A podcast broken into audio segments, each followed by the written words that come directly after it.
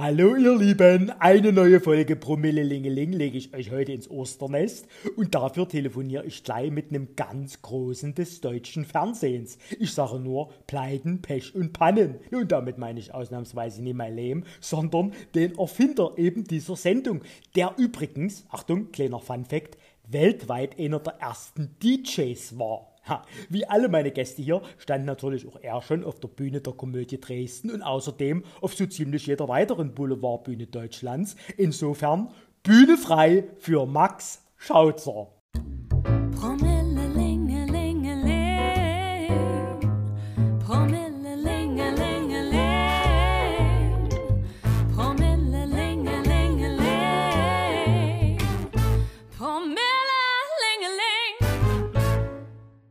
Schauzer? Einen wunderschönen guten Abend, Herr Schautzer. Hier ist der Herr König aus Dresden.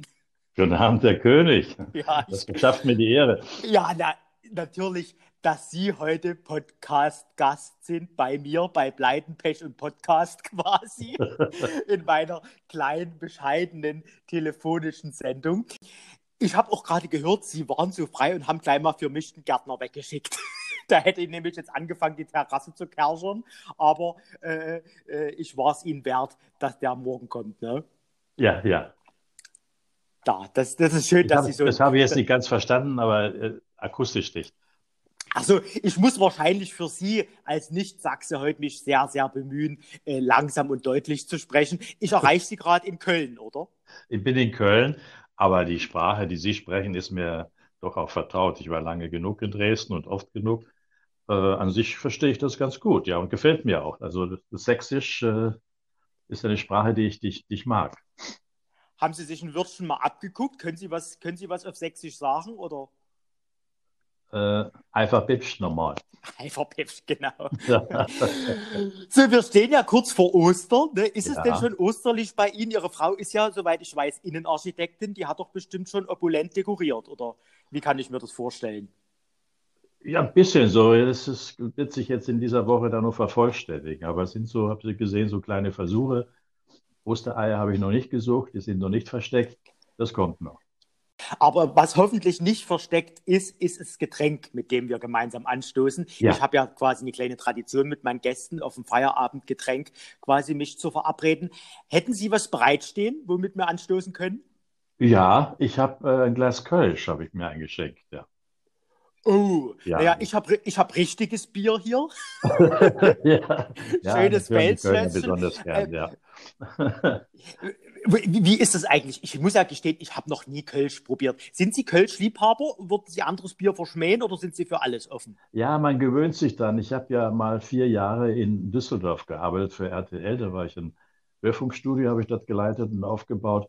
Und da musste ich jeden Tag von Köln nach Düsseldorf fahren hin und zurück. Und da bin ich immer über den sogenannten Kölsch-Äquator gefahren.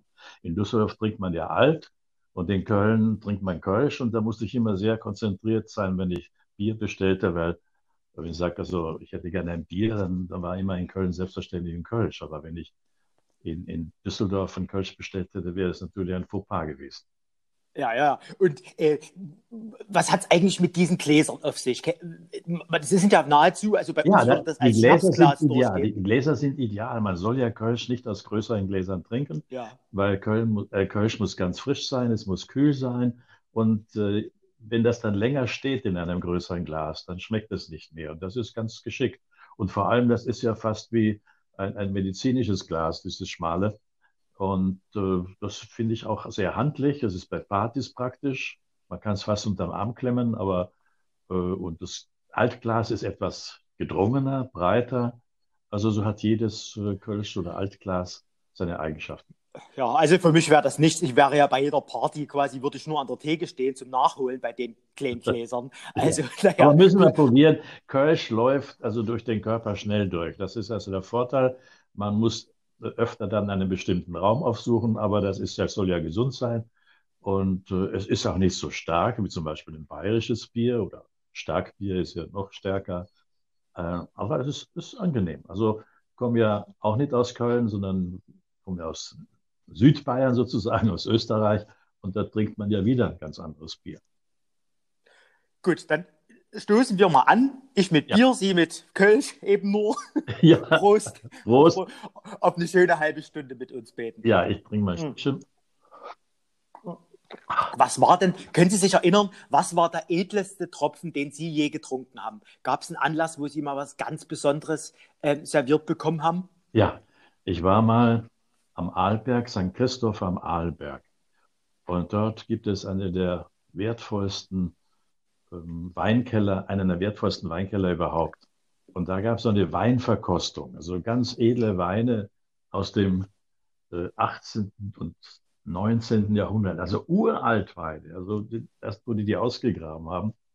Und dann wurde dann stundenlang darüber äh, geredet und diskutiert und vorgestellt. Und dann habe ich das getrunken und es schmeckte scheußlich. Also, Oh. ja, und, und die Weinkenner, die haben dann ah, dem die Augen verdreht und das konnte ich nicht verstehen. Deswegen ist also, wenn mir einer kommt mit einem Wein, der schon so, so, und so alt ist, ein Rotwein natürlich, äh, dann kann ich das äh, nicht nachvollziehen, weil die haben überhaupt nicht mehr geschmeckt. Es schmeckte gar nicht mehr nach Wein. Nicht ganz so alt ist, ihr, äh, ist Ihre äh, Tätigkeit an der Komödie gewesen, 2012. Da haben Sie Premiere Ja. gefeiert dort mit Meine Braut, sein Vater und ich hieß das Stück. Und dort haben Sie auch auf der Bühne gepischelt. Da mussten Sie auch einen kleinen Schnaps trinken, ne? Äh, Ja. Was wahrscheinlich aber kein echter Alkohol war. Nein, Ähm, nein, das ist ja bei den Bühnen dann nicht üblich, aber Ja. Äh, Ja, ja, das ist aber eine schöne Rolle. Ich habe mich da also sehr wohl gefühlt und äh, die Rolle war auch äh, sehr dankbar. Wir müssen das mal kurz erklären. Ihre Rolle war quasi ein, ein erzkonservativer Vater des Ja, Hauptdarstellers, ja, genau. der, der aber sich dann äh, äh, als Outet. verkappter Homosexueller outet, Ja. weil er denkt, die schwule Scheinehe seines Sohnes sei echt Ja, quasi. genau. Ne? Also äh, es ist eine Rolle, die wirklich erstmal auf den ersten Blick nichts mit ihm gemeinsam hat. Hatten Sie Berührungsängste, als Sie das Stück gelesen hatten äh, mit der Rolle oder war das gerade der Nee, die Reiz hat, die hat mich sofort gereizt, weil das äh, äh, diesen etwas verklemmten Geistlichen, den er ja darstellt, der Vater von Henri, ähm, das, und der dann sich nicht outen will und dann doch outet, aber im falschen Moment und, und dann also seine Überraschungen erlebt, dass der Sohn, der vermeintliche äh, homosexuelle Sohn, nicht äh, schwul ist und, und also das war aber toll. Das war, und dann noch angelegt so in der ganzen Inszenierung mit Slap, viel Slapstick, also da wurde nichts ausgelassen. Wir haben ja dem Affen Zucker gegeben. Und was immer erstaunlich war, das Publikum hat diese Dosierung, diese sehr gut gewählte Dosierung genau richtig verstanden. Wir haben natürlich auch ein bisschen mit den Klischees gespielt, aber da kann es auch dann schief gehen. Also da muss man ja sehr, sehr vorsichtig sein, gerade bei, bei solchen Stücken. Und wir haben dann das Glück gehabt, die beiden Autoren dann auch kennenzulernen. Die kamen extra nach Dresden zu einer Vorstellung und dann äh, war dann, Es war ja nicht eine deutschsprachige Erstaufführung ne? Ja, von, dem ja. Fran von der französischen Komödie, ja, muss man dazu sagen. Erstaufführung im Also- Raum. Ja, ja, also so Ja. ein Stück zu finden, das ist ja auch schon mal ein Idealfall gewesen. Und dann habe ich mit denen unterhalten und dann sagten die, also wir haben unser Stück eigentlich zunächst mal gar nicht äh, wiedererkannt. Dann dachte ich, oh, jetzt kommt, jetzt kommt ein Verriss. Nein, nein, das, uns hat es sehr gut gefallen. Und äh, Wie würden Sie den Unterschied zwischen französischem Boulevard und deutschem Boulevard beschreiben? Ja, die Franzosen, ich habe doch das Glück gehabt, auch schon mal in Frankreich so Boulevardkomödie zu sehen. Ich kann mich nicht mehr erinnern, was das war, da habe ich schon oft nachgedacht. Aber äh, äh, damals war ich so begeistert, weil ich gemerkt habe, dass die so offen umgehen. Das ist, äh, die Franzosen haben sowieso einen Hang zur Komödie und äh, also aller Commedia dell'arte, dieser äh, italienischen Tradition sind sie auch stark äh, verbunden und äh, das, das gefällt den Franzosen. Und was, was, was mir an französischen Komödien gefällt, das sind die Wortspiele. Die Franzosen sind ja verliebt in ihre Sprache, äh, die baden sich auch in ihrer Sprache, das ist ja auch eine wohlklingende Sprache und äh, damit spielen die gerne. Und äh, das ist im Französischen leichter möglich als im Deutschen. Deutsch klingt ja etwas eckig. Deutsch ist, äh, das ist ja Eng- Englisch noch besser bei, bei, beim Theater. Also Deutsch ist immer schwierig. Deutsch muss man dann eben anders inszenieren und man muss es halt nicht so äh, wortlastig äh, machen. Man muss, Deutsch muss auch immer ähm, interpretiert werden mit, mit Handlung und mit, aber die Franzosen, da stehen halt zwei auf der Bühne und sprechen nur und haben Dialoge und die Leute lachen und es passiert eigentlich gar nicht viel. Das, das fasziniert mich bei den französischen Komödien. Das Stück hat ja, Sie haben es gerade schon gesagt, mit Klischees gespielt und hat den Zuschauer auch mit einigen Vorurteilen den Spiegel vor Augen gehalten. Was denken Sie, wie provokativ darf denn Boulevard sein? Oder ähm, ist Boulevard von Haus aus eher gefällig? Oder ist es doch gut so oder darf er auch provozieren? Ja, der darf provozieren. Und wir haben das ja bei dem Stück auch so schön aufgebaut in der Inszenierung. Äh, unser Regisseur hatte dann für den Schlussgag sich was einfallen lassen und das kann auch schiefgehen. Und, und wenn wir aber nicht vorher das Publikum in unseren Bann gezogen hätten mit dem Spiel und auch äh, überzeugt hätten, dann hätten wir diesen Schlussgag, den wir uns da äh, zum Schluss dann geleistet haben, äh, auch nicht machen können. Und das war, dann trat ich eben als äh, Braut auf und ein Brautkleid und, äh, und dann noch als Nackschauzer, der, den man ja immer dann ja auch noch sieht. Also darf man nicht vergessen. Man kennt mich ja vom, vom Fernsehen ein bisschen anders. Und das haben Leute mir dann ja. auch gesagt. Aber das war, also das war wirklich dann der, der Urknall zum Schluss. Und das ist bei den Leuten äh, toll angekommen. Also das war wirklich, ich habe ja hier das hier in Köln, wo, wo wir dann am Anfang Bedenken hatten und äh, auch dann, als die ersten Proben waren, wo wir so mitbekommen haben von den Leuten, die da vom, vom Kölner Theater, Theater am Dom, ähm, das Stück dann so kennengelernt haben, oh, das kann man ja in Köln aber nicht machen. Das kann man in Köln ja nicht sagen. Ihr seid, seid ein bisschen mutiger. Wir können ja ein bisschen abschwächen und so, das haben wir dann auch gemacht. Aber das Kölner Publikum darf man auch nicht unterschätzen. Und äh, die haben das, die fanden das auch toll. Düsseldorf auch. Düsseldorf war dann noch etwas, Düsseldorf sind da nur etwas offener. In Köln ist es so ein bisschen, ja, auch die katholische Kirche und äh, klar, Köln ist, ist, ist eine katholische Stadt immer schon gewesen. Ist auch ein bisschen verklebt, das Theaterpublikum, aber lässt sich auch gerne überzeugen. Genau, also Sie haben es gerade gesagt, die Dresdner Produktion ging, ging dann nach Köln und dann nach Düsseldorf. Also Sie hatten noch die Möglichkeit, äh, es auszutesten vor verschiedenen ja. äh, Zuschauern. Ähm, wie würden Sie da jetzt das Dresdner Publikum ansiedeln, wenn Sie sagen, äh, Köln war eher ein bisschen konservativer?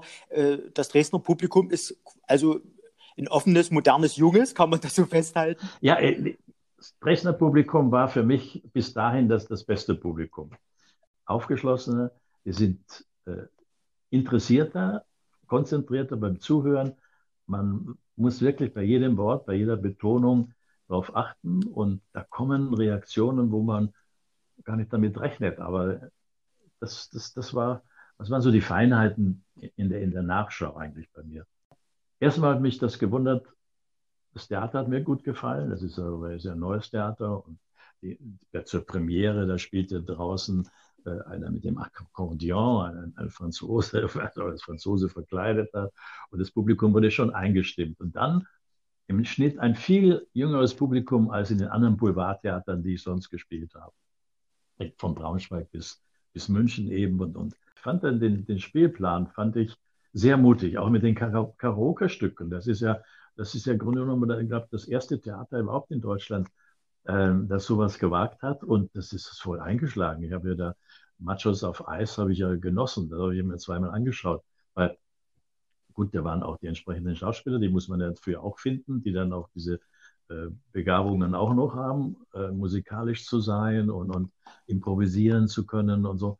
Also das fand ich schon gut. Also und das war für mich dann, ich habe das allen erzählt, wo, wo ich auch war, wenn die dann gejammert haben und ah, unser, unser altes Buch, nee, sagte er, müsste halt für die Jungen auch mal andere Stücke spielen oder müsste denen andere Darsteller bieten und, und äh, wir werden nicht mehr die großen, früher gab es ja noch die Kinostars der früheren 50er, 60er Jahre, die vielen Boulevard gemacht haben. Die, die gibt es ja dann schon lange nicht mehr, aber es gibt auch keine großen neuen Kinostars, die man auf die Boulevardbühne locken. Also muss das Boulevardtheater quasi seine eigenen Stars auch kreieren. Und, und ähm, das gelingt nur mit Hilfe von interessanten Stücken, mit Hilfe von Stücken, die auch die, die Jugend anspricht. Und die Jugend äh, will nicht nur einfach sich hinsetzen, die will mit einbezogen werden. Und beim Karaoke, äh, da juckt es einen, der ja selbst mitzusingen und so. Und das, das, das haben die jungen Leute dann sehr honoriert, glaube ich. Wunderbar, ja. Jetzt können wir Dresden abhaken, die Lobeshymne an Publikum und Theater, die habe ich jetzt, das, was ich hören wollte. Wie, äh, worüber ja jeder spricht, ist die Frauenquote. Wie sieht es denn da im Boulevard aus? Sie haben ja, wie Sie schon gesagt haben, von Braunschweig bis München äh, äh überall gespielt. Sind es auch dort eher die Männer, die in den Intendantensesseln und am Regiepult stehen? Oder äh, würden Sie sagen, da, da ist es ausgeglichen? Nee, das, es, es gleicht sich allmählich aus. Also äh, in, in Winterhuder Fährhaus, wo wir äh, zuletzt gespielt haben mit Kerle im Herbst, das war mit Horst Jansson und Christian Wolf, da ist eine Theaterleiterin, also die macht das sehr gut, noch eine relativ junge, auch, auch hübsche Theaterleiterin. Und, und die hat das gut im Griff. Und äh, es gibt inzwischen auch mehrere Theater mit, mit Frauen als, als äh, auch, aber da, haben wir, da sind wir doch schon beim Thema, Herr Schautzer. Wenn Sie von der hübschen Theaterleiterin sprechen, in Dresden fiel jetzt nicht das Wort hübscher Theaterleiter. da, da, sind wir schon beim Unterschied Männer ja, und Frauen. Aber, aber Dresden ja. hat den Vorteil, einen unheimlich vielseitigen Theaterleiter zu haben. Also es gibt ja nichts, was der nicht auch selber macht. Also der schreibt nicht so Stücke, der schreibt nicht nur Stücke, der, der bringt sie in den Spielplan und der tritt das doch nur selber auf. Und, der, und wenn er, wenn er wenig als schöne hat, Frau, dann tritt er in einem Stück alleine auf und spielt dann, äh, was weiß ich, wie viel Dutzend Rollen. Ja, also das, das ja, ist ja, ja nun einmalig. Also das kann man ja nicht vergleichen. Da würde ich auch sagen, also ja, Frauenrollen hat er bestimmt auch schon gespielt. Also da ist äh, von der Quote her alles erfüllt. Aber wo wir gerade dabei sind, Political Correctness ist natürlich auch ein Thema, was nicht nur im Film eine Rolle spielt, ne, sondern auch im, im Theater, also wo man. Theater äh, muss nicht nur unterhalten. Also man sagt immer, Boulevardtheater muss, muss äh, genommen, äh, ja, die Leute lockern mit, mit dem, was gefällt. Nein, muss nicht. Theater muss kann Unterhaltung bieten, aber in der Unterhaltung steckt ja auch Haltung und muss auch Haltung zeigen. Also ich finde, man sollte eben auch äh, dann Stücke aufgreifen oder auch kreieren oder anregen, dass die geschrieben werden, die Stellung beziehen. Und es gibt vieles heute in der Gesellschaft, wo man Stellung beziehen kann. Das kann auch unterhaltend passieren. Also äh, es wird ja auch im Fernsehen oft versucht. Also es geht natürlich nicht immer gut und auch mal schief. Aber ich finde, Unterhaltung, das Theater war immer da. Äh, das Theater war auch im Grunde genommen der, der, der Narr am Könighaus, also der, der das sagen konnte, was das, das, was das Volk nicht äh, artikulieren konnte oder durfte. Also das und den Spiegel vorhalten, das ist immer, immer wichtig. Man muss auch dem Publikum den Spiegel nicht nur sich, auf sich selbst richten, das ist dieses selbstverliebte äh, Agieren und Spielen, ähm, das, das, hat sich viel zu sehr breit gemacht. Man muss auch den Spiegel dann zum Publikum richten sagt, hier, da, da seht ihr euch, schaut doch mal rein. Oder in der und der Rolle, da bist du, du oder er. Und, und das, das, das ist wichtig. Herr Schautzer, wir nutzen äh, eine kurze Minute und gucken auch mal kurz in den Spiegel, denn wir müssen eine kleine Pause machen und gleich geht's Ja, okay, gerne. Ja?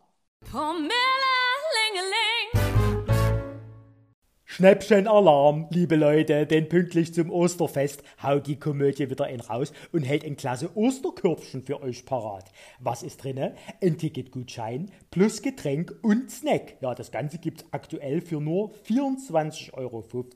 Damit könnt ihr euch jede Open-Air-Vorstellung beim Sommertheater am Elbschloss Übigau aussuchen. Mai bis September wird dort gespielt, an der Elbe unter freiem Himmel und natürlich entscheidet ihr euch für mit Herz und Promille Promille mit mir, ist doch klar. Aber das Beste, ihr müsst euch jetzt mitten im Corona-Wirrwarr noch gar nicht entscheiden, sondern könnt im Sommer ganz spontan gucken, wann ihr Zeit habt und worauf ihr Lust habt. Es ist also auch eine prima Geschenkidee, denn wie gesagt, beim Ticket ist entweder schon ein Sekt und der Eis dabei für die Gutste oder ihr entscheidet euch für den Gutsten, für das Paket Ticket, Bier und Brezel. Wie gesagt, für nur 24,50 Euro. Also bei den Filmnächten wäre das gerade mal der Preis für ein Bier, ohne Brezel und ohne Ticket. Bis Ostermontag gibt es das Osterspecial noch zu buchen im Webshop der Komödie auf dreimal oder ihr schreibt eine schnelle Mail an kasse.komödie-dresden.de und dann könnt ihr das Ganze auch in Ruhe nach dem Osterfest deichseln. Promille, so, wir sind zurück mit Herrn Schautzer, meinem heutigen Gast. Und Herr Schautzer, wir haben ja gerade schon über schöne Frauen gesprochen. Da kommen wir natürlich ja. auf Ihre Ehefrau auch zu sprechen, denn Sie haben sich ja frühzeitig entschieden. Sie sind jetzt schon lange, lange verheiratet. Ja, über ein halbes Jahrhundert, ja. Wir sind jetzt, oh, jetzt ist es 82 Jahre, ja. 52 Jahre, Entschuldigung, 52 Jahre, ja. 82 wäre in, in der Tat ja. ein schöner Rekord, aber natürlich auch 52 natürlich auch stattlich. Die goldene Hochzeit ja. konnten Sie quasi noch vor Corona-Zeiten äh, zelebrieren. Ja, und da sind wir nach Breslau gefahren, habe ich meine Frau überrascht. Äh, wir waren eine Woche in Breslau. Meine Frau ist äh, in Schlesien geboren. Ihre Eltern sind dann von Schlesien nach Deutschland, also nach Westdeutschland. Und da wollten wir also die Städten ihrer Kindheit aufsuchen. Sie war so oft bei mir in Österreich, wo ich meine Jugend verbracht habe, aber noch nie in ihrer eigenen oder hat noch nie ihrer eigenen Jugendzeit nachgespürt. Und da waren wir in Bad Warmbrunn, wo sie geboren wurde und haben jeden Tag also von Breslau aus einen Ausflug dahin gemacht zu den Städten ihrer Kindheit. Der Vater war, mein Schwiegervater war Schriftsteller und der war in der Gerhard Hauptmann-Clique und die wohnten dann also in dem Haus wo Gerhard Hauptmann noch wohnte, daneben. Ach. Und ja, ja. Also war, es war interessant. Jetzt haben Sie quasi die goldene Hochzeit hinter sich. Wissen Sie, was das nächste, die nächste ist? Mit 55 Jahren. Ich habe nämlich extra mal nachgeguckt. Nee. Bei, bei 55 Jahren können Sie dann die Juwelenhochzeit feiern. Oh, das ist ganz teuer. Bevor dann, bevor, genau, bevor dann die Diamantenhochzeit kommt, bei 60 Jahren. Ja, wo wir was, nicht so weit denken. Äh, weil, was, das wäre schon zu vermessen. Aber ja, muss ich mal merken, Juwelenhochzeit. Ja, hoffentlich erwartet da meine Frau nichts. Also gut, muss ich rechtzeitig fahren. was ja, was ja mir die sympathischste war, als ich nachgeguckt habe, es gibt ja wirklich, es gibt ja die Papierhochzeit und die äh, Orchideenhochzeit, ja. aber die Bierhochzeit, die war mir die sympathischste. Die ist nach einem Dreivierteljahr, also die haben sie jetzt leider verpasst. Aber da ja. hätten sie einfach nur mit einem Bier ihre Frau überrascht. Bierhochzeit. Ja, da kann ich schon nach, das können wir nachfeiern. Also das äh, feiern genau, mit, genau. Und da hatten Sie jetzt nach einem, da hatten Sie viele, viele, viele Bierhochzeiten. Nach einem Dreivierteljahr mal, mal 52. Oh, da können Sie ordentlich trinken mit Ihrer Frau. Oh, yeah. aber, aber ich stelle mir vor, mit einem Mann aus dem Showbusiness, die wird es ja auch nicht immer leicht gehabt haben, oder? Die musste wahrscheinlich auch sehr tolerant sein und äh, auch mit viel Vertrauen äh, an, an, an die Beziehung rangehen, denn Sie haben ja wirklich auch die Reichen und Schönen in der Showbranche kennengelernt. Ja, aber es war so, wir sind ja beide in künstlerischen Berufen, Gott sei Dank nicht in der gleichen Branche. Das ist schon mal ein großer Vorteil. Meine Frau war auch viel unterwegs. Sie hat früher große Einrichtungen gemacht, von Möbelhäusern, von äh, Ein Einrichtungsketten auch, äh, von, von KDW angefangen. Da hat sie damals die ganze Möbeletage. Damals gab es noch Möbelabteilungen in diesen großen Kaufhäusern eingerichtet und so. Da war sie ja Wochen oder Monate lang auch zum Teil unterwegs, aber viel auf den Einrichtungsmessen. Also ich sage immer, wir sind 52 Jahre verheiratet, aber das ist brutto. Netto waren wir viel weniger zusammen. Und das ist vielleicht auch äh, das Geheimnis, dass das gut funktioniert hat, weil man ähm, dann sich immer was zu erzählen hatte, dann man sich immer aufeinander gefreut und jeder hat aus seinem Bereich berichtet. Und vor allem meine Frau hat dann nicht das Gefühl, das Anhängsel des Mannes zu sein, weil er jetzt im Showgeschäft ist oder in der Öffentlichkeit steht, sondern ich bin dann auch gerne zu ihren Eröffnungen gegangen, wenn also dann äh, die Lokalpresse da war und, und, und war dann stolz, wenn, wenn die Leute das gut gefunden haben, was, was sie gemacht hat. Also ich habe ja sie schon, mich schon in sie verliebt, da kannte ich sie noch gar nicht. Das war in Köln, also ich war damals im Radio gearbeitet und bin jeden Tag an ihren Schaufenstern vorbeigegangen, die ja so Stadtgespräch waren damals. Sie war bei Karstadt, mhm. Innenarchitektin und hat dann diese Schaufenster gestaltet. Die waren ja wirklich eingerichtet bis ins letzte Detail, als Wohnzimmer, Schlafzimmer, Küche, mit, mit vielen, vielen tollen Ideen und sehr geschmackvoll. Und da habe ich dann gedacht, das muss ja jemand sein, der wirklich einen tollen Geschmack hat. Und dann habe ich sie kennengelernt und habe gesagt, ich kannte dich schon, denn deine Schaufenster habe ich schon immer bewundert, weil ich täglich da vorbeigegangen bin. Und jetzt dürfen Sie in Ihrem Schaufenster wohnen quasi und haben sich. ja. haben Sie, genau.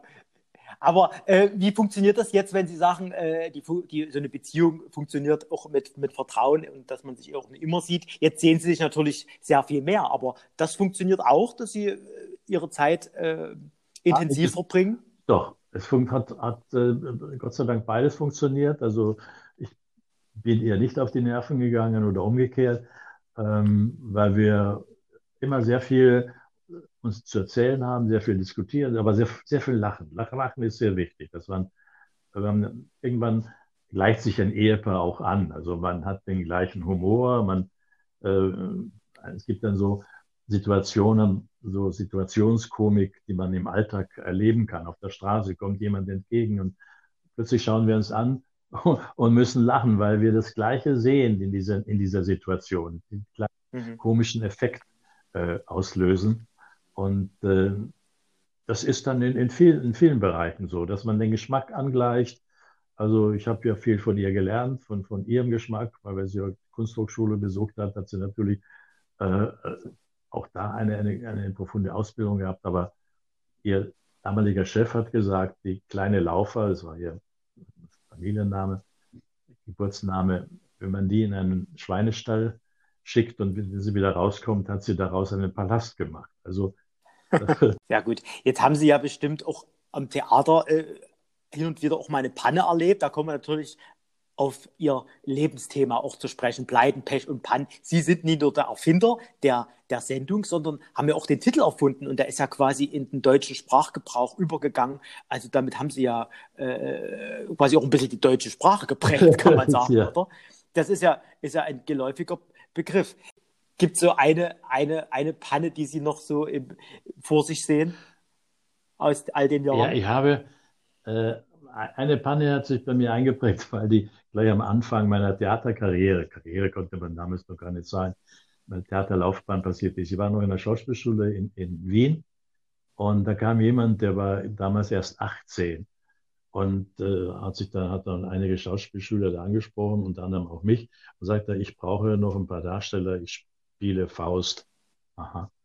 Äh, ja, den Valentin, das, sollte ich dann spielen. Und dann hat er noch einen Schüler da gefunden, Fritzl Koblesch, der hat dann später auch Karriere gemacht, der war ein bekannter Kabarettist. Und äh, man hat dann den Faust aufgeführt, hat so einen Theatersaal gemietet, alles selber gemacht. Und hat auch noch den Faust selber gespielt und, und und dann kam es zur Fechtszene zwischen Valentin und Faust.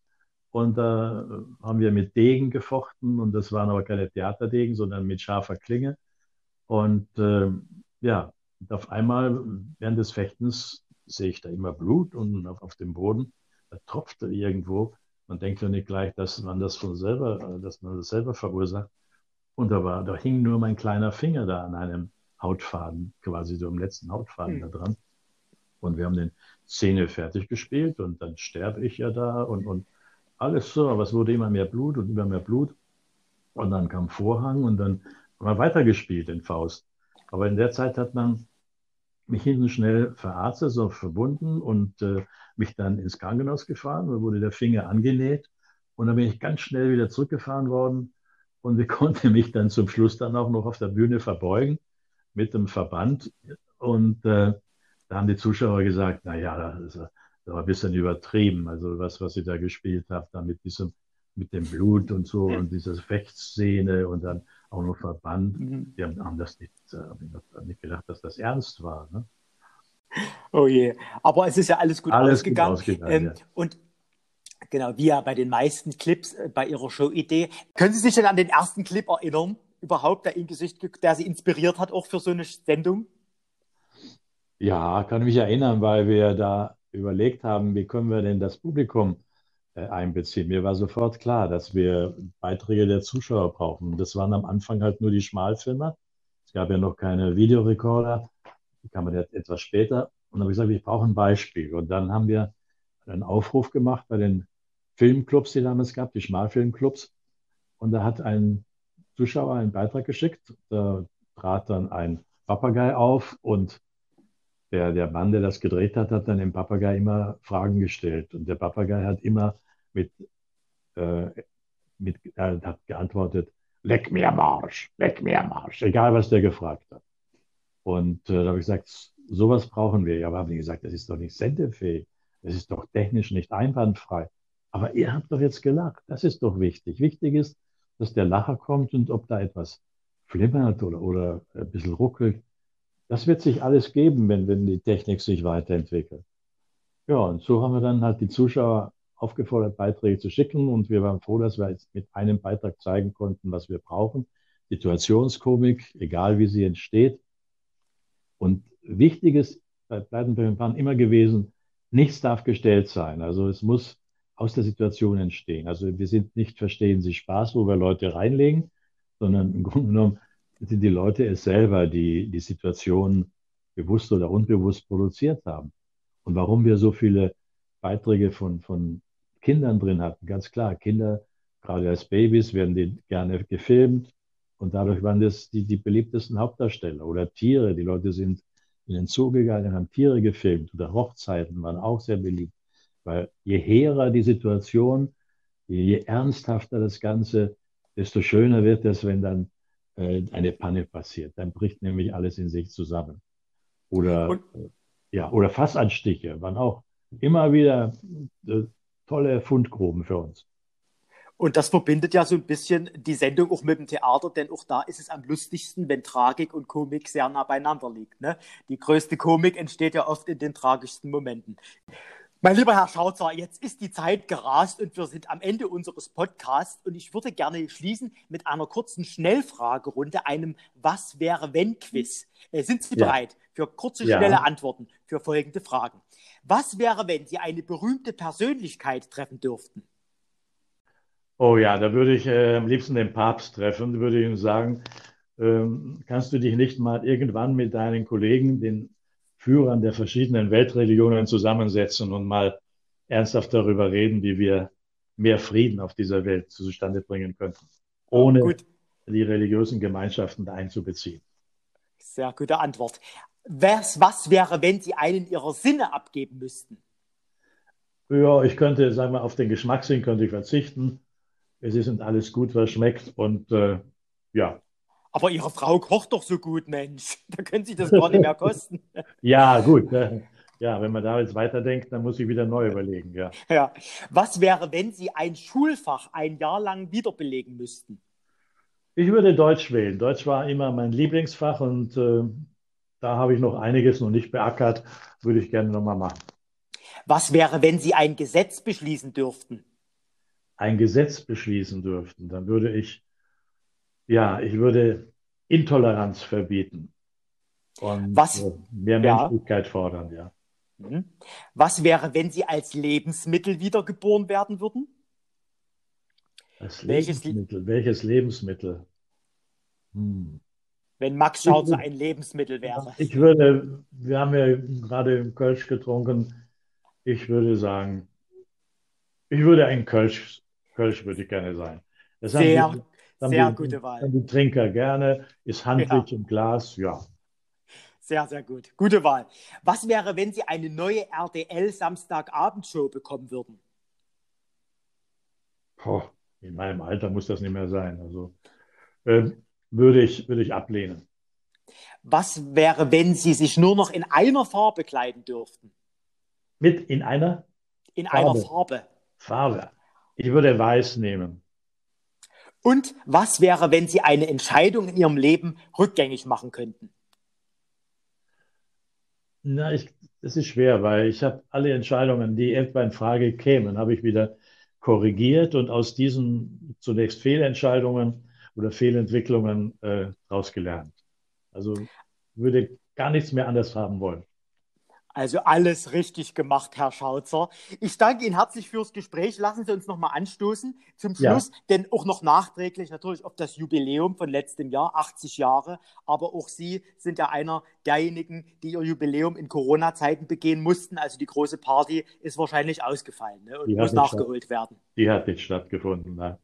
Ja. ja. Gut, dann, dann stoßen wir wenigstens nochmal an auf 80 bewegende TV-Jahre, auch im Theater. Wir hoffen, dass wir Sie bald wieder mal in Dresden begrüßen dürften. Ansonsten treffen wir uns einfach mal in Köln auf dem Kölsch, oder? Ja, gerne, würde mich freuen. Hat mir Spaß gemacht, Herr König. Vielen Dank. Prost, Herr Schauzer, und alles Prost. Gute. Also, wenn ihr das nächste Mal ein Kölsch trinkt, passt gut auf, es könnte Max Schauzer sein. Ich denke, ich entscheide mich im nächsten Leben passend zu meinem Wettbewerb für ein Leben als Eierlikör. Ja, so passt doch zu mir. Jetzt nicht wegen dem Gelbstich, nee. Mensch, er ist süß und trotzdem scharf, äh, hat ordentlich Eier und könnte, wenn man nicht aufpasst, auch ein bisschen verdorben sein. Nächste Woche küre ich aus den Eierlikörs, die ich von euch bekommen habe, den Gewinner. Da gibt es ja das große Kosten. Und wer die letzte Folge verpasst hat, der sei nochmal mit dem Hauptpreis zur Teilnahme animiert. Denn wessen Eierlikör mir am besten schmeckt, der darf mich zu einer Vorstellung der Spielplatzhirsche begleiten im Oktober und mit mir und dem Bachelor Daniel Völz Eierschecke essen und Eierlikör saufen. Also schreibt mir eine Mail, wenn ihr noch eine Flasche im Kühlschrank habt oder noch schnell eine besorgt. Es gibt ja sogar Eierlikör von Dynamo. Ne? Ja, den hat mir noch keiner eingereicht. Also kleiner Tipp am Rande. Unter podcast at komödie-dresden.de erreicht ihr mich und dann können wir uns das ausmachen wegen dem Übergeben. Also vom Likör, ob ich mich übergebe, das sehen wir dann nächste Woche.